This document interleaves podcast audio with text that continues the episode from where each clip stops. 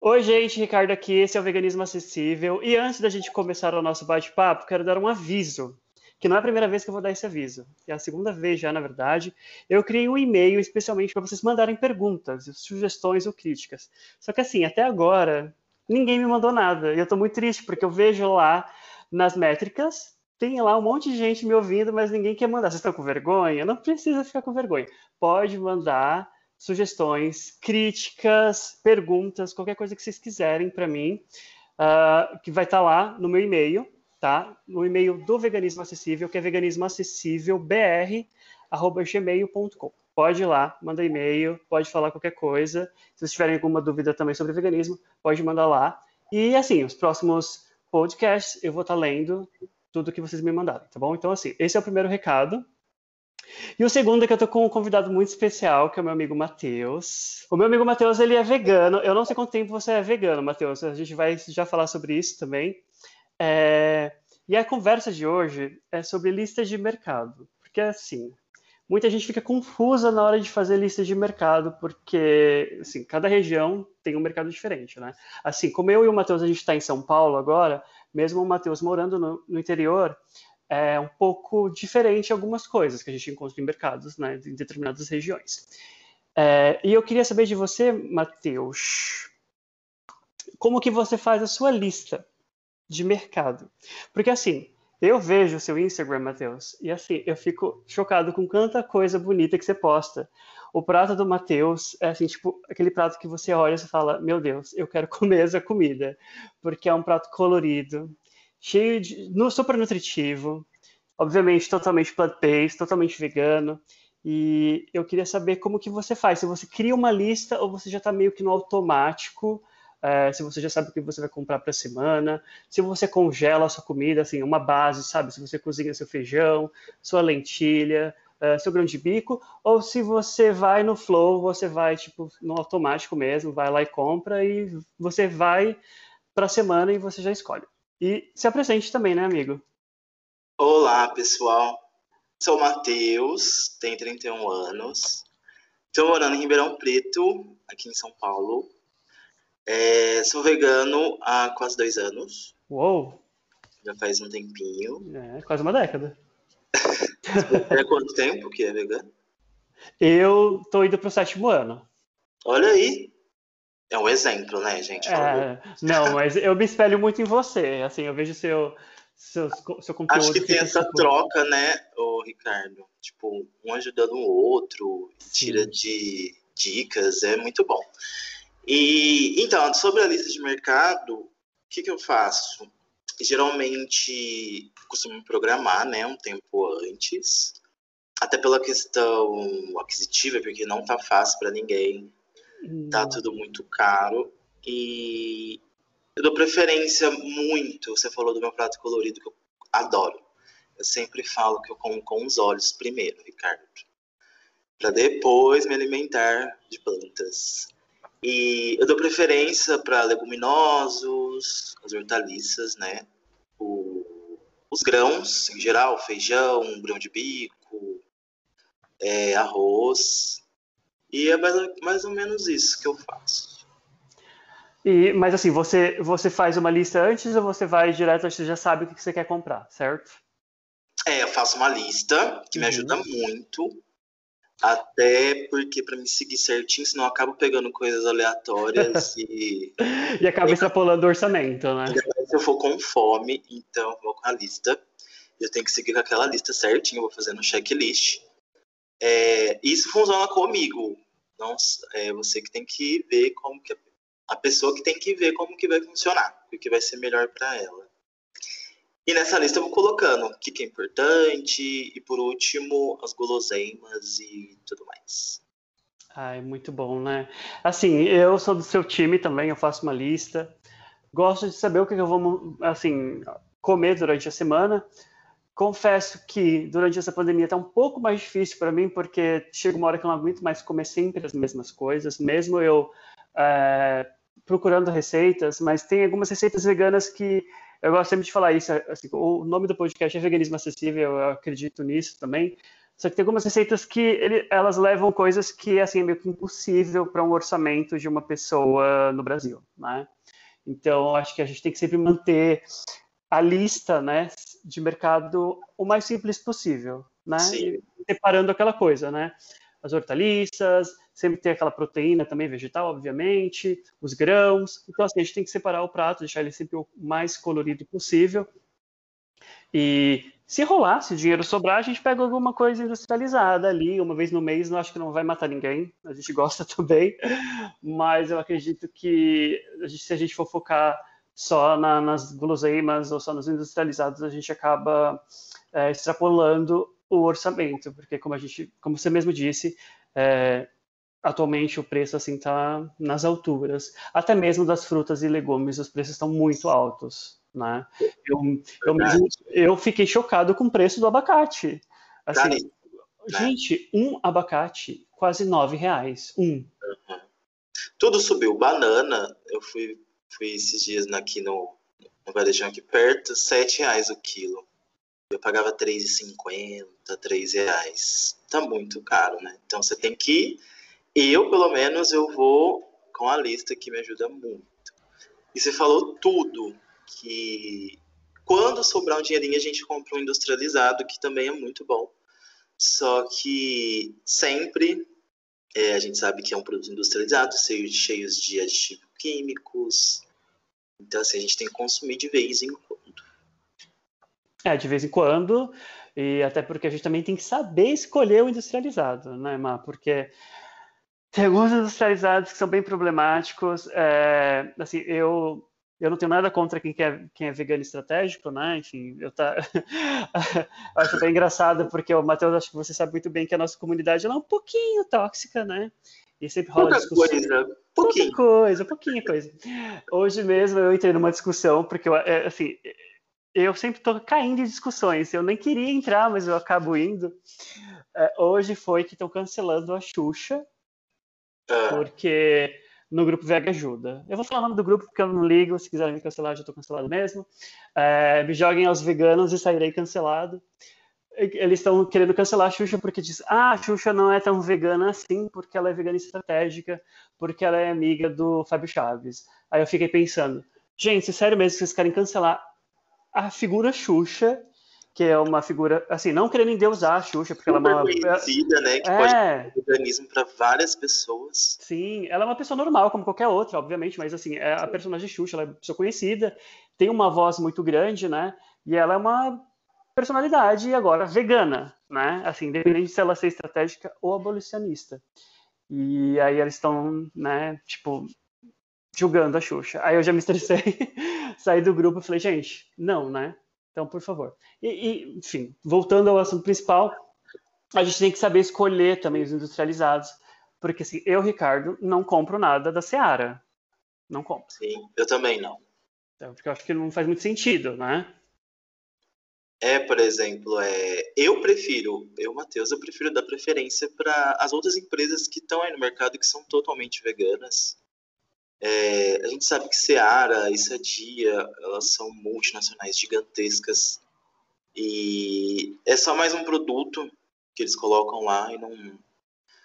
Para quem quiser financiar, é, eu sempre falo, Ricardo, que tipo assim, é, eu já cheguei a comprar esses produtos da Seara e da Sadia, mas na minha transição do quando eu era vegetariano, é, me ajudou bastante e só que quando a gente vira vegana, a gente começa a ter umas questões mais abertas para esses assuntos, né?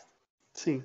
Aí, para quem tá na transição é bom, mas assim, tem outras marcas que estão aí 100% veganas, bem melhores até eu acho o sabor. Por exemplo, é, Futuro Burger, Fazenda Futuro, né?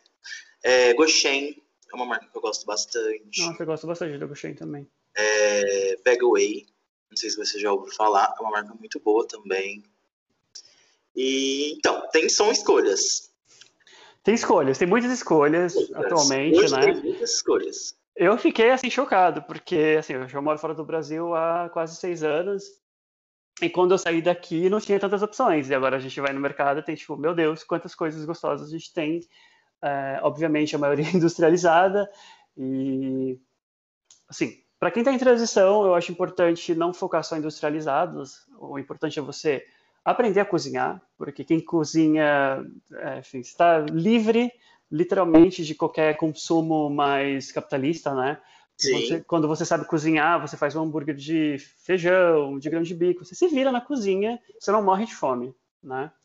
Agora, se você não gosta de cozinhar ou não quer aprender, você acaba caindo nessa, nessa armadilha né, de sempre consumir industrializado, e o que não é saudável, né? E lembrando, gente, como eu sempre falo aqui, veganismo na dieta, você pode ser vegano e pode ser não saudável, tá? Então, assim, né? O que é, mas eu sempre falo aqui que é sempre bom checar nutricionista, se você puder, se você tiver oportunidade. Tem que fazer a reposição de B12. Tudo isso tem que estar aliado também com a alimentação, né? Isso, é, lembrando, isso é muito importante, que o veganismo ele vai além de uma dieta. Sim. É, só que isso é que é, muita gente pensa que o veganismo é só comida, também, mas tem outros vários assuntos abordados, que vai desde especismo, a gente é antiespecista, é, a gente acaba pegando outros movimentos também, como o feminismo, então vai bem além para chegar à libertação animal, que é a nossa, a nossa meta, né? Sim, com certeza. Amigo, saindo totalmente do tema, porque assim, assim como eu falei, isso é um bate-papo entre amigos. É, há quantos anos aquela PL que a gente estava conversando, inclusive, já você sabe como que está a votação? Eu, eu não estou checando ultimamente, então não sei. Eu sei que você divulgou, ah, eu divulguei também.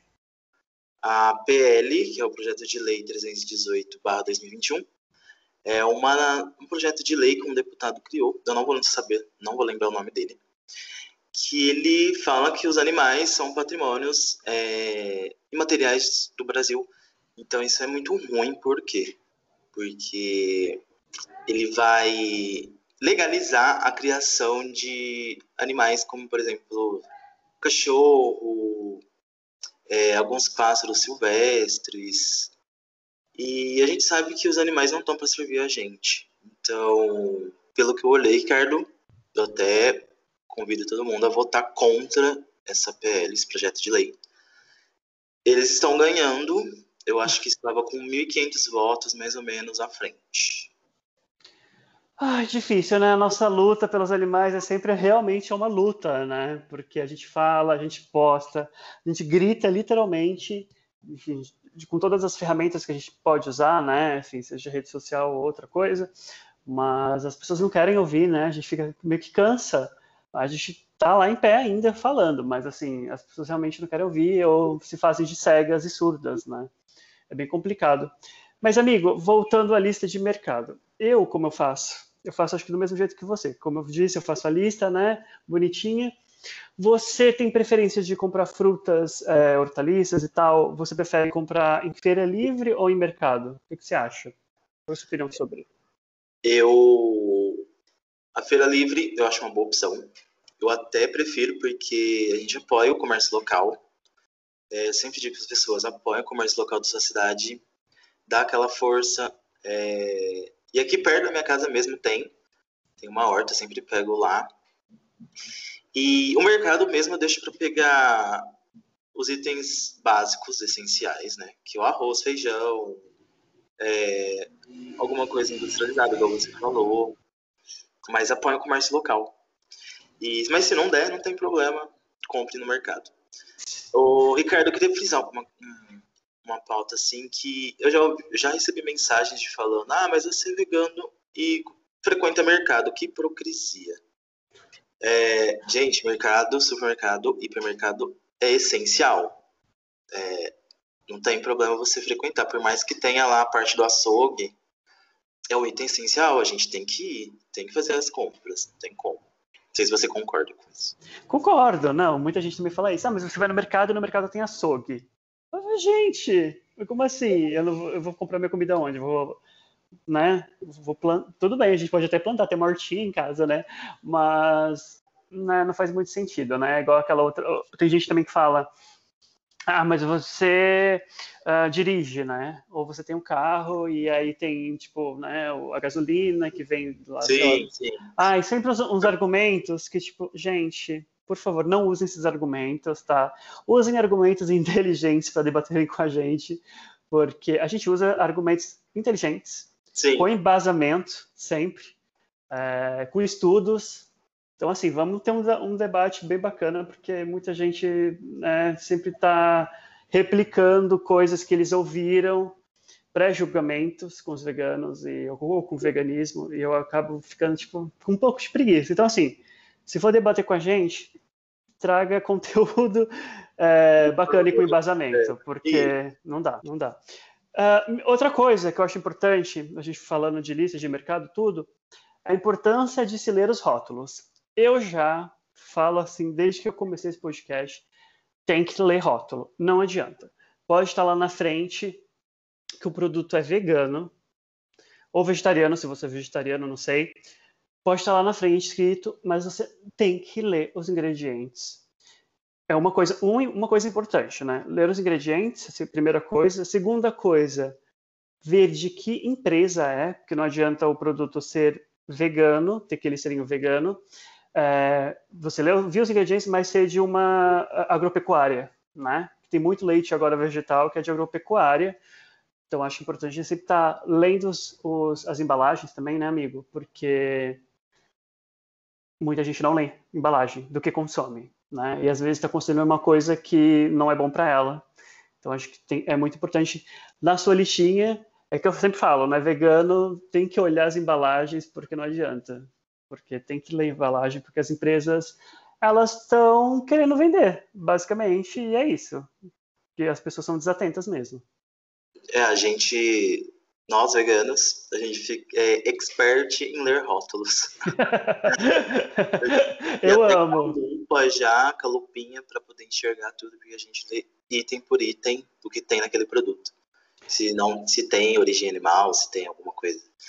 E é muito importante isso, porque às vezes pode estar escrito lá é, para veganos, vegetarianos, mas tem alguma coisa lá no, no, no no rótulo que não condiz. Já aconteceu isso. É, eu fui comprar uma vez um produto, molho, é, molho de tomate, molho branco, de uma empresa e tem a opção vegetariana e a opção vegana. Só que no automático você olha só pela frente, ó, já comprei. E sem querer eu peguei a vegetariana e tinha origem animal, que tinha o leite, né? Então, nesse dia eu não li o rótulo. Então, prestem atenção, leiam o rótulo. Prestem atenção, que é bem complicado. Não, eu já peguei várias coisas erradas, porque na correria, né, você vê lá vegano, porque se você, mesmo você comprando, você olha atrás da embalagem, depois, antes de fazer, porque pode acontecer, né, amigo? Sim. É, pode acontecer. Bom, eu acredito que já passou de 20 minutos, acho que a gente já conversou bastante. Amigo, deixa seus, suas redes sociais, Se você quiser fazer um comentário final, você pode fazer. Agradeço muito sua participação. É, te convido para fazer mais bate-papos aqui comigo. A gente vai trazer outros temas.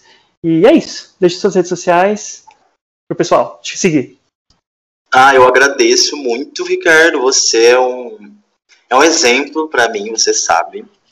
É, a nossa conexão conectou.